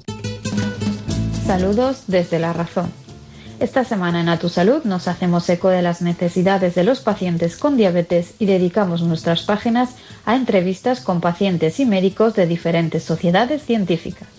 Resumimos las principales conclusiones de una mesa redonda que se celebró en nuestra sede sobre el impacto que tiene medir los resultados en salud en los pacientes y en la gestión sanitaria. Subrayamos asimismo las diferencias entre hospitales y autonomías en el acceso a los fármacos y las terapias de última generación en oncología.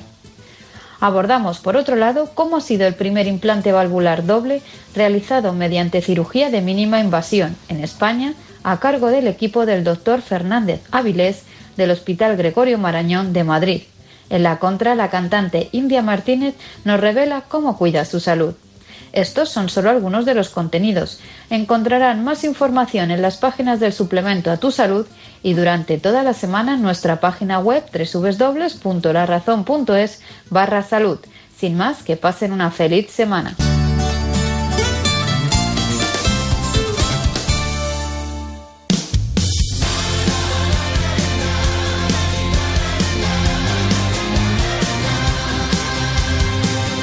Could you be a teenage idol? Could you be a movie star? When I turn on my TV, will you smile and wave at me, telling Oprah who you are? Entre David Fernández y Marta López Llorente hoy llevamos una música que parece que estamos trabajando a uña de caballo. Mm.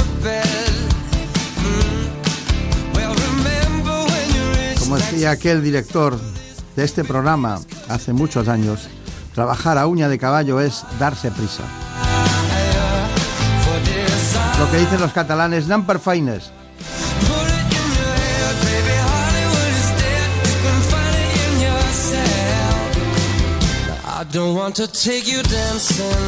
Hay una dermatóloga en la Fundación Jiménez Díaz y en la Clínica Dermatológica Internacional que se llama la doctora Molina. Trepidante, trabajadora, investigadora, vanguardista, una mujer para este tiempo. Así que vamos a ver si nos arregla ese envejecimiento de la piel. Ella nos contará los factores que determinan por qué envejece la piel. Hábitos de vida, sol, contaminación, tabaco. Nos lo cuenta enseguida. Mientras, les invito a que conozcan estos asuntos que enmarcan el concepto de envejecimiento en dermatología.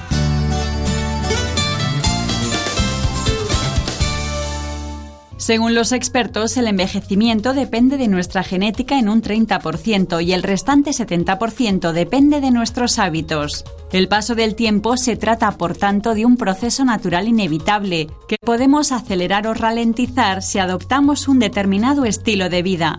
Entre las medidas que podemos tomar para retrasar el envejecimiento están cuidar la alimentación, descansar de forma adecuada, mantenernos activos física y mentalmente y tener una actitud positiva ante la vida y el propio envejecimiento. Además, debemos comer menos cantidad pero de forma más saludable, incorporando en algunos casos suplementos o incluso fármacos para prevenir algunas enfermedades asociadas a la edad.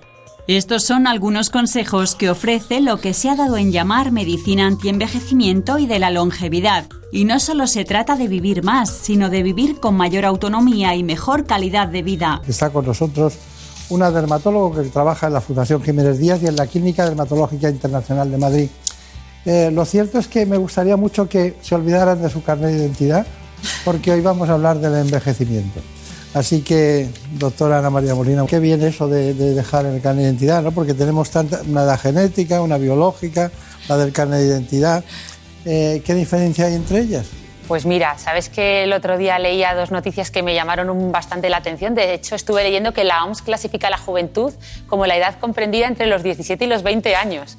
O sea que digo, Dios mío, no nos salvamos ni uno, somos todos eh, mayores, pero efectivamente eso es lo que, lo que está cambiando, ¿verdad? Que ya cada vez eh, hacemos menos caso a la edad cronológica y, más, y nos centramos más en la edad biológica.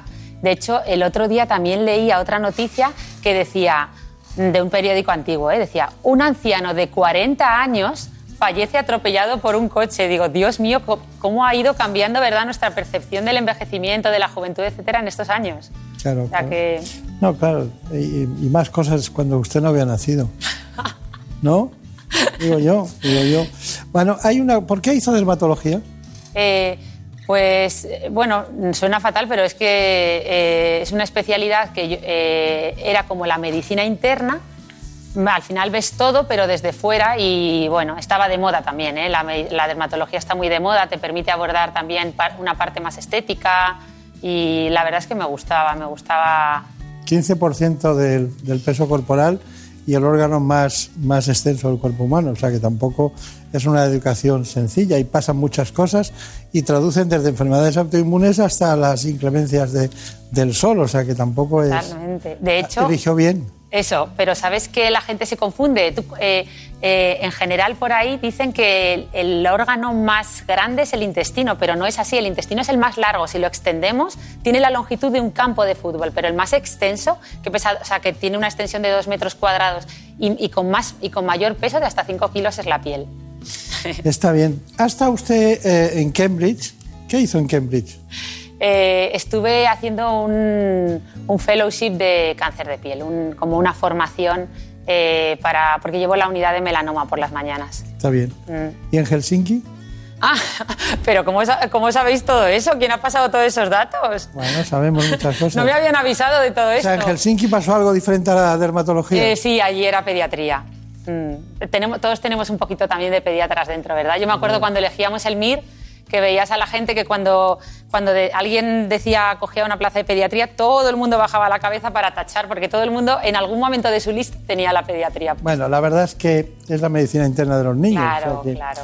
Bueno, ¿y en California?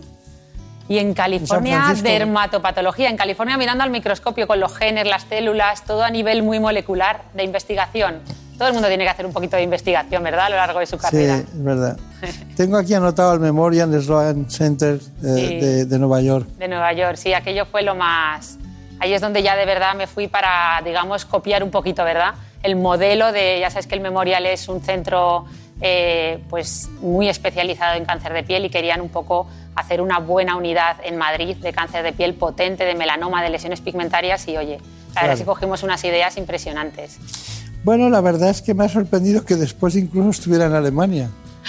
Ay, pues verdad, ya, oye, se me olvida, me, me he pasado de trotamundos. ¿En qué sitio estuvo? Eh, estuve en Friedrichshafen, no sé si ni siquiera si lo... Yo creo que un alemán ni se entera de lo que estoy diciendo, pero sí, allí estuve también eh, miran- siguiendo pues con la, con la... Yo hice la tesis internacional en cáncer de piel, etcétera, y estuve allí profundizando para hacer una, una buena investigación más completa. Está bien, está bien. Bueno, pues eh, bueno, con ese currículum eh, la podemos tener ahora, tenemos la suerte de tenerla en el centro de Madrid, en la Fundación Jiménez Díaz. Ha dicho usted por la mañana esa vieja tradición de que luego siempre hay una consulta por las tardes en la que veo que se le, le gusta mucho el envejecimiento de la piel. ¿no? Eh, ¿Cuáles son los grandes, los, los- los grandes elementos que hacen que una piel se vuelva vieja? Buah, aquí sí que es importante clasificar la mente de, de la gente en, un, como en un triángulo, como en tres cosas, para, porque además si lo entendemos fácil, luego podemos entender también muy fácilmente los tratamientos. Entonces con el envejecimiento pasan tres cosas. Lo primero, perdemos calidad de la piel. Nuestra piel eh, le van apareciendo manchitas, pequeñas venitas, el poro se dilata, pierde luminosidad, ¿verdad? pierde grasita también, está menos hidratada. Eh, lo segundo es que empezamos a perder volúmenes. Nuestros huesos, parece mentira, pero todo ese soporte, ese cráneo, se, va, se produce una resorción. La grasa se va movilizando. Esa frase tan típica que dicen de lo de los, a veces por ahí, ¿verdad? Un poco vulgar de elige cuando seas mayor entre cara o culo. Pues es verdad, hay una redistribución grasa y precisamente se nos va de la cara. Eh, eso sería la pérdida de volumen, que por eso empieza la flacidez. Todas las pacientes te dicen, ¿verdad? Te dicen lo mismo. Dice, doctora, yo lo que quiero es este poquito, este poquito, solo eso. Bueno, pues ese poquito es difícil, eh, pero se puede conseguir. Y una tercera cosa, perdón, que me voy por las No, ramas, no, que no. son las famosas arrugas de expresión, que yo tengo una relación amor-odio con ellas, porque, oye, también, también están indicando que ha sido una persona muy simpática, ¿no? Todas estas arruguitas dicen que la sonrisa verdadera es aquella que es la sonrisa de Duchenne, que es cuando implicamos, o sea, cuando sonreímos también con los ojos, no solo con la boca, implicamos la musculatura eh, orbicular. Está hablando de hombres y mujeres, ¿no? Sí, sí, de los dos. En los dos producen, se producen esas tres cosas: pérdida de volúmenes, arrugas de expresión y pérdida de calidad de la piel. ¿Y qué es más enemigo, el tabaco o el sol? Buah, aquí sí que hay un enemigo que gana por goleada. ¿Qué Es es? más, el sol. Es impresionante, impresionante. De Y hecho, seguimos y seguimos, ¿eh? y seguimos y seguimos. Bueno, yo vengo morenita, pero de autobronceador, ¿eh? Eh, yo creo que el autobronceador es el gran desconocido. Si, mm, si la gente quiere tener un poquito de tono, porque es verdad que a veces un poquito de tono favorece, pues pueden usar autobronceadores que lo que hacen es, es la dihidroxiacetona, que lo que hace es poner nuestra piel de un poquito, o sea, un poquito marrón, eh, puede favorecer y sin embargo mm. Yo uso el agua de Aven y nadie se lo cree, Anda, ¿es lo único que aplica? nada más. Y, y- y yo creo que también debe influir mucho la, la melatonina, ¿no? Ay, totalmente. Sabes que es el gran. Yo creo que por ahí van. Ahí- o sea, todas las investigaciones en envejecimiento están yendo por el campo de la melatonina. Yo creo que ahí hay muchísimo. Pero no tomo nada, quiero decir Ah. que debo, la, la debo tener alta. Ah, pues. mm, Corteza suprarrenal, anda, es verdad, claro. Fíjate. claro. Pero ya sabes que se la están. O sea, que. Hay tres mundos, mineral corticoides, los melanotropos y sexual corticoides. Como vayan juntos es terrible. Porque Efectivamente. tienes la tensión alta, estás siempre muy proactivo. Efectivamente. Pero. eh, ¿Hay análisis de eso o no? Uf, ahí me pillas totalmente, porque yo, o sea, lo- o sea, lo estamos viendo mucho en la piel. Nosotros, yo, eh, estamos haciendo muchos estudios de melatonina oral para el envejecimiento, que sí que hay un montón de estudios ahí, desde luego, eh, y luego también aplicada de forma tópica. Eh, yo en los productos que uso por la noche ya, ya intento que lleven melatonina tópica. ¿No hemos quedado que era el autobronceador? El autobronceador, el autobronceador hay que ponerlo de moda. Me tenéis que ayudar a poner el autobronceador de moda y que el sol se quite, porque ya sabemos que además esto son buenas noticias en el fondo, que nuestros, o sea, el, el sol y otros factores externos que ya sabes que hoy en día se unen bajo el término exposoma, que a nosotros nos encanta poner, ¿verdad?, nombres raros, eh, influyen más en el envejecimiento que, pues eso, que el cumplir años. O sea, que, que si podemos fotoprotegernos del sol y llevar una vida saludable, vamos a, a poder influenciar muchísimo en Está esa edad biológica y cronológica que, de la que hablábamos al principio. Bueno, eh, usted no se calla, ¿no? No se calla nunca, ¿no? Siempre, siempre tiene recursos dialécticos científicos en este caso, porque no ha dicho todo lo que ha dicho es cierto, ¿eh? pero tiene una espontaneidad muy, muy potente, ¿no? Bueno, estamos disfrutando que nos ha puesto las pilas directamente la doctora Ana María Molina hablando de envejecimiento de la piel, un asunto que no es menor, dada la esperanza de vida que van teniendo hombres y mujeres en nuestro país. Hay muchas cosas que le quisiera preguntar, pero usted que trabaja en el Centro Dermatológico Internacional, ¿cuál es la proporción de hombres y mujeres que llegan por el problema de la, de la cara, de la, piel de la cara, que, que, es lo que más se ve? Bueno, muchas mujeres señalan los colgajos de, los, de las extremidades, ¿no? Eh, bueno, y, y, zonas del cuerpo que no se ven, pero, pero que también les preocupan, ¿no? Pero ¿qué es lo que, lo que la proporción de hombres y mujeres? Pues aquí hay dos cosas que están cambiando. Han cambiado, por un lado, el perfil de paciente. Efectivamente, antes era eh, casi 100% de consultas de medicina estética y envejecimiento mujeres. Ahora ya hay un 89% de mujeres y un 11% de hombres. Y también está cambiando mucho el motivo de consulta. Antes eh, se hacían muchos más tratamientos corporales eh, y hoy en día se hacen muchos más tratamientos faciales un 70-30 diríamos. O sea que eso está cambiando y cada vez los hombres se animan más, sobre todo al marcaje mandibular. Vienen muchos consultando para un poquito marcar esas facciones, hacer esa cara un poquito más cuadrada que en los hombres resulta muy atractivo. Claro. Es más, es, es más fácil otras cosas, ¿no? Por ejemplo, eh, físicamente, eh, la tabla que llaman, ¿no? Estar que no arreglar las mandíbulas y ese tipo de zonas, ¿no? Es más, más complicado, ¿no? Digo, desde el punto de vista estético, hablo de cirugía ahora, ¿no? Ah, vale, de cirugía. Sí, claro. Claro. Bueno, eh, vamos a ver, el proceso de envejecimiento tiene unas fases. Hay unas, unas fases de unas venitas, unas manchas, ¿no? Al principio, ¿cómo evoluciona eso? Claro, pues un poquito va todo a la vez, pero en esos tres grupos. Entonces, eh, ya se ha demostrado que lo que más influye de esos tres factores que hemos hablado antes, de pérdida de volúmenes, arrugas de expresión y de pérdida de calidad de la piel, ya se ha demostrado que lo que más influye y lo que más rentable nos va a resultar si queremos hacer un tratamiento es tratar calidad de la piel. Es decir, hay un estudio eh, científico en el que cogen a mujeres y les, y les retocan con Photoshop. En una foto les retocan, digamos, calidad de la piel, como si se hubiera puesto maquillaje.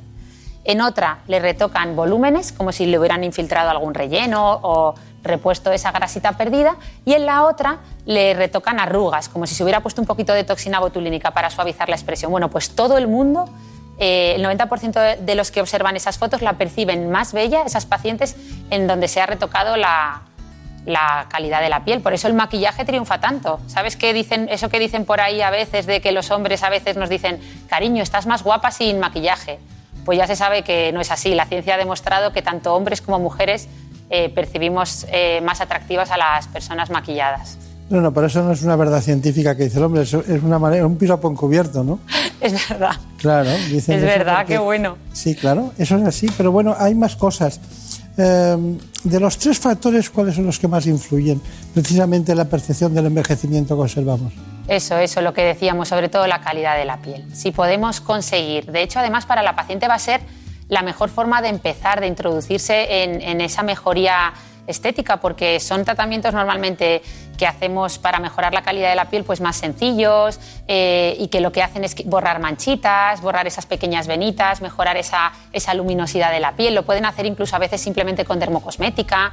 Entonces, yo creo que hay que empezar por ahí siempre. Eh. Bien, la doctora Ana María Molina está con nosotros hoy, nos acompaña con mucho entusiasmo intentando defender lo que podemos hacer para mejorar estos años que van pasando cuando antes, en estas edades que hoy se jubila la gente, pues antes prácticamente se dejaba de, actuar. Pero claro, hoy los sustitutos de lo que es eh, la función de las hormonas, de la función ovárica, aparecen por todos los lugares para mantener la piel en su conjunto en perfecto estado. Yo me gustaría preguntarle a la doctora Ana María Molina, que trabaja en la Clínica de Dermatología Internacional, una cosa y es que eh, si tuviera que salvar un producto, un producto, estoy hablando de composición, ¿eh? Eh, qué salvaría? ¿El Botios, el ácido retinoico, la mesoterapia o alguna técnica de peeling químico? ¿Qué es lo que salvaría uno solo? O uno solo no pueden ser dos, ¿no? Tiene que ser uno. No, pues yo creo que metería el ácido retinoico y la toxina botulínica. Claro, ¿cómo lo sabe? Claro, efectivamente. Justo, salvaría ácido retinoico y toxina botulínica. La quimiodenervación con toxina botulínica hoy en día es la técnica estética más realizada en todo el mundo y con mayor satisfacción por parte de los pacientes. Y luego, obviamente, en dermocosmética, el agente, o sea, el principio activo por excelencia que mayor eficacia ha demostrado para prevenir el envejecimiento es eh, los retinoides. Mm. Los retinoides. Es Eh, impresionante. En realidad hidratan desde dentro, ¿no? Sí, eh, favorecen ese recambio cutáneo que se va perdiendo. Normalmente una piel joven se recambia por completo la última capa de la piel, que es la visible, la epidermis, en unos 30 días. Pues ese recambio, esa forma natural eh, y tan inteligente de, de regenerarse que tiene la piel se va atrofiando y los retinoides nos ayudan mucho con ello. Y además yo siempre se lo explico a las pacientes que es como poner a la piel a hacer deporte. Entonces, si empezamos en etapas jóvenes y conseguimos que ayudar a la piel a que esté como más activa, renovándose, al final no da tiempo a formar tantas arruguitas, tantas manchas, la piel se ve más luminosa porque es una piel eh, más fina, más sana. Ya. O sea que, ¿Y el láser de rejuvenecimiento lo, lo- lo- lo usan ustedes? sí, de, el láser se obtienen resultados espectaculares. Sí que es cierto que hay una, hay, una, hay una tecnología muy parecida al láser que no lo es, que es la famosa luz intensa pulsada, porque el láser normalmente es una luz coherente que va contra un pigmento, pues la melanina o la hemoglobina de la piel, el color marrón, porque ya sabemos que el color de la piel viene determinado por tres pigmentos, el, el negro de la melanina, el rojo de la hemoglobina y el amarillo de los carotenoides. Entonces, la luz pulsada es una luz divergente que no solo, digamos, ataca a uno de esos pigmentos, sino que es capaz de atacar a la melanina, un poquito a la hemoglobina, entonces hace un efecto goma de borrar que decimos a veces nosotros, que da mucha luz, eh, a los pacientes les gusta y mejora mucho el envejecimiento y yo creo que es uno de los tratamientos más parecidos al láser y más demandados. Está bien. Bueno, hemos estudiado este asunto, los factores eh, que influyen y hemos llegado a esta conclusión. La piel es el órgano en el que es más visible la edad. Es a partir de los 25 años cuando empiezan a manifestarse los primeros signos de envejecimiento. Los cambios más evidentes son la pérdida de volumen y elasticidad de la piel y la aparición de manchas y arrugas. Esto se debe a una serie de factores. Es lo que se llama el exposoma. El exposoma es todo ese conjunto de factores externos, principalmente la radiación ultravioleta, la contaminación ambiental, el estrés, que han demostrado tener un impacto en el envejecimiento de la piel mucho mayor incluso que el paso de los años. Por lo tanto, ciertos hábitos como llevar una vida saludable, usar protector solar e hidratarse son claves para nuestra piel. Y además podemos recurrir a tratamientos cosméticos y médico-estéticos, siempre asesorados por un especialista. Nosotros recomendamos comenzar a cuidar nuestra piel normalmente en torno a los 30 años con una buena rutina cosmética que haya demostrado eficacia frente al envejecimiento. Posteriormente, en torno a los 40 años, podemos comenzar a realizar algún tratamiento estético de rejuvenecimiento facial. Gracias a estos cuidados podemos retrasar o incluso evitar que la piel revele nuestra edad. Bueno, eso de evitar que la piel revele nuestra edad, ¿eh? eso está muy bien. Bueno, tenemos un reportaje, es una mujer de 70 años en la Clínica de Dermatología Internacional y hemos acudido allí para ver cómo trabaja la doctora Molina. Esta paciente acudía a nuestras consultas porque quería verse mejor. En su caso propusimos una serie de tratamientos de rejuvenecimiento facial y lo ideal siempre es combinar eh, técnicas. En su caso vamos a realizar una luz pulsada para mejorar calidad de la piel y además vamos a realizar una infiltración con sustancias que son capaces de estimular la formación de colágeno y mejorar toda esta zona. El primero de los tratamientos consiste en aplicar una luz por toda la cara que tiene un triple efecto. Por un lado va a mejorar todas las manchas que tiene la paciente, también los pequeños vasos sanguíneos dilatados y el mejor de todos, va a hacer un efecto flash en cuanto a luminosidad y la paciente se va a ver mucho mejor. El segundo de los tratamientos consiste en infiltrar una sustancia de relleno, que es la hidroxiapatita cálcica, que no solo va a aportar volumen, sino que además va a hacer un efecto redensificador, de forma que al cabo de unos meses la paciente va a notar cómo su óvalo facial está mucho más definido.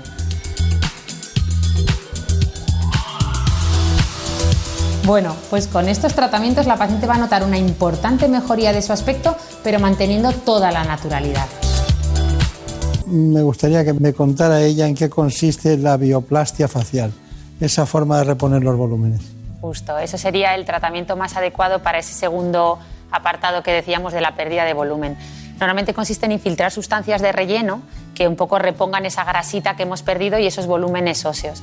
Entonces, antiguamente se usaban eh, productos como las siliconas, ¿verdad? Que tanto, pues eso, que, que, no, que nunca se reabsorbían, o como los biopolímeros, y hoy en día ya se usan todas sustancias que tengamos en nuestro organismo. Principalmente usamos dos tipos de relleno en bioplastia. El ácido hialurónico, que lo tenemos incluso en la piel y es una molécula que absorbe mucha agua, y la hidroxiapatita cálcica, que es una molécula que tenemos en los huesos y que además es capaz de no solo rellenar, sino estimular la producción de colágeno, con lo cual produce un efecto también tensor. Bueno, antes de las conclusiones, dermatología y envejecimiento. Tenemos estas conclusiones. La piel es un órgano que dice mucho de nosotros. Puede reflejar el estado de salud general o si se padece alguna enfermedad. Además, evidencia el paso del tiempo. Existen ciertas alteraciones dermatológicas que aparecen en la madurez. En el caso de los hombres, la caída del cabello es habitual con el paso de los años. Por eso es importante acudir a un especialista para una buena salud capilar. En mujeres adultas, el acné o las manchas en la piel pueden aparecer en la edad avanzada. Y aunque en la mayoría de los casos se pueden eliminar por láser, solo el dermatólogo puede determinar si es adecuado este tratamiento. La piel también está relacionada con nuestra mente y viceversa. Existen enfermedades de la piel que se agravan con el estrés o la depresión y enfermedades psicológicas causadas por patologías cutáneas. Y es que tener una piel sana no solo es importante por estética, puede aumentar nuestra calidad de vida. Bueno, calidad de vida, calidad de vida. ¿Y cómo debe influir la dieta, verdad? También, también, en lo que ustedes llaman el esposoma, que es un término de 2005. ¿eh? De 2005, sí, pero se ha puesto de moda recientemente. Eh, pero engloba un poquito todo ese daño eh, por factores externos eh, como la dieta, ¿verdad? El- la polución, el estrés. Esa, esa gestión emocional es también tan importante. Pues la dieta en concreto, la verdad es que la dieta dermosaludable, la que es saludable para la piel, coincide con la dieta saludable, rica en frutas y verduras, antioxidantes, etcétera. O sea que Claro. es fácil. ¿Cuál es, eh, doctora Molina, su conclusión de todo este programa? Uf. Tres. ¿Puedo decir tres muy rápidas? No, no, con- el Ah. tiempo- tómese el tiempo que quiera. Pues la primera, por favor, el mensaje de que podemos influir muchísimo en el envejecimiento de nuestra piel. No nos tenemos que resignar a cumplir años, sino que ya sabemos que, que podemos esos factores externos tienen, eh, influyen muchísimo. Dos, el, si queremos hacernos un tratamiento o queremos mejorar de alguna manera, comenzar por aquellos tratamientos que mejoren nuestra calidad de la piel. Pues, por ejemplo, hacer un tratamiento antimanchas eh, o algún tratamiento para dar luz a la piel, porque es lo que más rentable nos va a ser tanto económicamente, o sea, el coste-beneficio va a ser el mejor. Y tres, trabajar desde, de- desde un poquito los 30, 35 ya con una buena rutina cosmética, incorporar principios activos que funcionen, no tener 40 cremas que sean todas iguales, sino tener poquitas, o sea, optimizar y tener y utilizar principios activos como retinol, antioxidantes o hidroxiácidos que de verdad han demostrado mucha eficacia para el envejecimiento de la piel. Dos preguntas muy rápidas. ¿El alcohol? Uf, el alcohol, el alcohol, el tabaco y todos esos hábitos de vida Malo. bueno, un poquito ya sabemos que, pero Bien. obviamente el equilibrio, en el equilibrio está la virtud. Bien. Y, otra cuestión, ¿el ejercicio físico? Oh, qué importante. Si podemos incorporar ejercicio físico aeróbico y además algún ejercicio físico que esté también relacionado con esa gestión emocional, como el yoga, incluso hacer algo de meditación, eso, todo eso ha demostrado, eh, ya sa- sabíamos que pensábamos que los telómeros no se podían, o sea, que una vez que se iban acortando, pues ha demostrado poder revertir ese envejecimiento no solo externo, sino a nivel celular, en el acortamiento de los telómeros, que es algo que, que la ciencia parecía que nunca iba a poder llegar. Bueno, es increíble, pero hemos dado un repaso general por todo. Ahora podríamos matizar muchísimas cuestiones con usted, pero para eso ya se lo preguntaremos en la consulta. Muchísimas gracias, mucha suerte y que sea muy feliz. Que Qué muy bien, lo mismo digo, gracias. En buenas manos. El programa de salud de Onda Cero. La actualidad no para.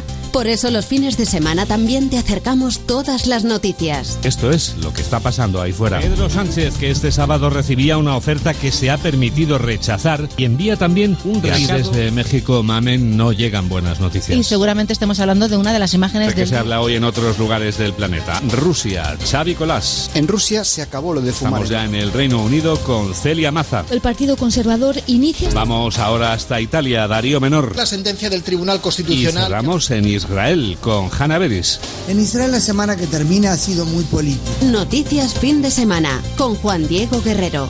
Sábados y domingos a las 7 de la mañana y a las 2 de la tarde. Te mereces esta radio. Onda Cero, tu radio. El sudario de Turín podría ser la reliquia religiosa más famosa de la historia. Algunos cristianos creen que el sudario, el cual parece llevar la marca del cuerpo de un hombre, fue la sábana que se usó en el entierro de Jesús. En 1988, un equipo de investigadores examinó la tela y dató su origen entre los años 1260 y 1390. La síndone se conserva protegida en una vitrina especial a prueba de balas con control de temperatura en la Catedral de Turín. Si quieres conocer nuevos datos y las últimas investigaciones sobre los asuntos más interesantes y misteriosos de la historia, escucha La Rosa de los Vientos, sábados a la una de la madrugada y domingos a la una y media. Por un beso tuyo,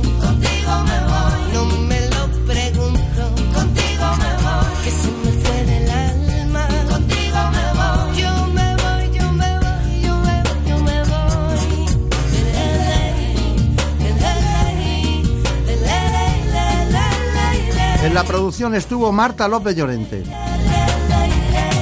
Por un beso tuyo me quedé en silencio cuando sin remedio te sentí besar. Por un beso tuyo el amor En la realización del espacio, magníficamente como siempre, David Fernández. Y se enreda el tiempo mojando los sueños y tu boca loca me quiso engañar. Por un beso tuyo ya no Les espero a las 9 de la mañana en la sexta, en ese espacio que realizamos de salud, que se conoce como ¿Qué me pasa, doctor?